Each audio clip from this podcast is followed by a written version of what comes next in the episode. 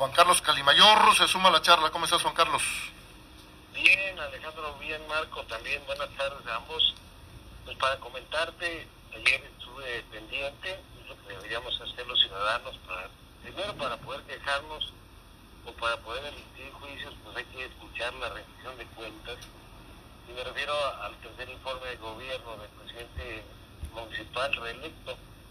que va a entrar próximamente a dar continuidad por primera vez en Tuxtla, tendremos una administración de seis años. Pero mira, vale la pena destacar, objetivamente hablando, eh, en primer lugar este gobierno de Carlos Morales dio una tarea, dio una tarea que nadie quiso hacer en administraciones anteriores, hasta la fecha en que gobernó el PAN ya hace más de 20 años, desde el 2004 para acá, los gobiernos sucesivos no solamente no pagaron deudas, sino que las heredaron, pero además las acumularon. Es muy común por estos efectos del año que muchos municipios eh, no solamente no entregan su cuenta pública a tiempo, que este gobierno ya lo hizo, sino que además eh, heredan pasivos, empezando por inclusive los propios aguinaldos, las prestaciones que en diciembre ya no les toca salientes, pero tienen que pagar los entrantes. Hace tres años, el municipio de Tuxtla pidió un crédito de 100 millones para solventar, porque no le dejaron recursos, para solventar esos pagos, deuda que cubrió cuatro o cinco meses después. Y bueno, yo creo que poner orden en las finanzas públicas era una prioridad, hay que reconocerlo, la elección ya pasó, tenemos, en mi opinión, que apoyar a la autoridad desde los dos puntos de vista, desde la crítica, pero también desde el, valorar bien lo que se está haciendo. Yo escuché varias críticas y no, no se está haciendo nada, no, sí se están haciendo cosas muy importantes y una, una que era muy importante era sanear y poner orden en las finanzas públicas. Está el resultado que, como ya comentó antes Marco, pues se solventó el 64% de la deuda que había y la meta de este gobierno es tratar de solventar el resto para prácticamente heredar una administración sin pasivos. Por otro lado, las negociaciones que se hicieron con empresas como Veolia, a las que se les debió un dineral, y en la renegociación se reacordó un pago mucho menor, se hizo eficiente el servicio, se regularizó la relación con esta empresa y bueno, los resultados están a la vista, se metieron los contenedores, Hay otras cosas que me llamaron la atención, por ejemplo,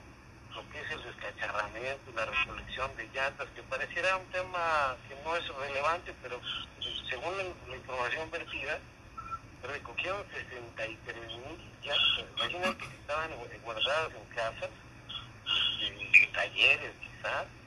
que pues obviamente además de generar encharcamientos de, introducir el mosquito aéreo que ese que tanto daño nos hace con el dengue, pues este también es un tema de contaminación.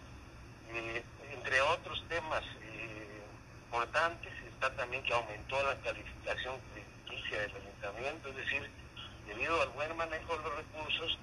se modificaron las, eh, las, calificadoras, las calificadoras pasaron de ser un que no era sujeto de créditos a un municipio que sí puede solicitar créditos. Y no es porque los vaya a pedir, es que a veces administraciones que le llegan a una administración no le llegan todas de corral, se las van dosificando y a veces pues es necesario adelantar préstamos que se cubren luego, luego, cuando vienen las administraciones federales o estatales, este, para tener un manejo financiero adecuado y darle de los pasivos y las obligaciones. Otra cosa que se presenta muy frecuentemente, sobre todo cuando hay cambio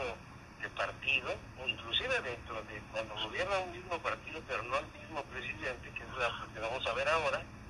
se da el fenómeno de un montón de pasivos laborales, todos ellos derivados de que cada que cambia el gobierno despiden ni son, y el gobierno termina pagando porque todos estos despidos, la mayoría son injustificados, a lo largo de años se van acumulando pasivos, deudas por, eh, por demandas laborales que se pierden, la mayoría se pierden este, y las tienen que pagar las administraciones centrales. Sucede lo mismo con el consumo de energía eléctrica, que también ahora sí que pague el que va atrás, le dejan la deuda al que va atrás y hay que ver cómo le hace, ¿no? O sea, yo pagué hasta el mes que me tocaba, pero no toman la previsión entregar las finanzas sanas. Eso, Alejandro, el marco, entre otros temas, y bueno, ya, ya iremos este, analizando en los días sucesivos, pues la invitación a la ciudadanía es que luego se transmiten los informes, es que pues es fácil criticar, pero también hay que ver el gran esfuerzo y reconocer lo que se hace bien e ir señalando lo que falta por hacer, que son muchas cosas. El tema de la seguridad no solo depende del ayuntamiento, porque la policía solo es preventiva, no es de investigación. Entonces es una responsabilidad compartida con autoridades incluso federales. En fin, un sinfín de cosas que es eh, la herencia de muchos gobiernos que dejaron que creciera anárquicamente la ciudad en fraccionamientos que se vendieron de manera irregular, que luego requieren servicios, que no pagan predial, que no contribuyen a la hacienda pública, pero sí a la hora de las votaciones pues le piden a los candidatos que le resuelvan pues, sus problemas básicos de mínimos como el, este, alimentación, agua potable, drenaje, etcétera. Me llamó ya nada más para hacer la atención todos los trabajos que de Sasol, que se hicieron, que sacaron, bueno, no sé cuántas toneladas, no sé cuántas toneladas de río Sabinal, pues lo cual evitó, además de mantener la flora y la fauna bien, los acumulamientos, evitó que se dieran las inundaciones, que todavía sigue siendo un problema, a pesar de que hubo un canal ya en alguna parte del río Sabinal, en fin, una ponderación desde mi punto de vista que toca ahora pues también apoyar, darle el beneficio de la duda, se lo dieron los, ciudadanos al actual presidente municipal, se lo dieron y arrastró con ello a los demás candidatos, ahí nos pasaron a tres, a los que participamos por otras vías, pero pasada la elección lo que toca es, hay dos caminos, o criticar, solo desde el punto de vista no de la prensa, sino desde el punto de vista de los partidos políticos, o sugerir, proponer soluciones, y para eso primero informarse, querido Alejandro. Así es.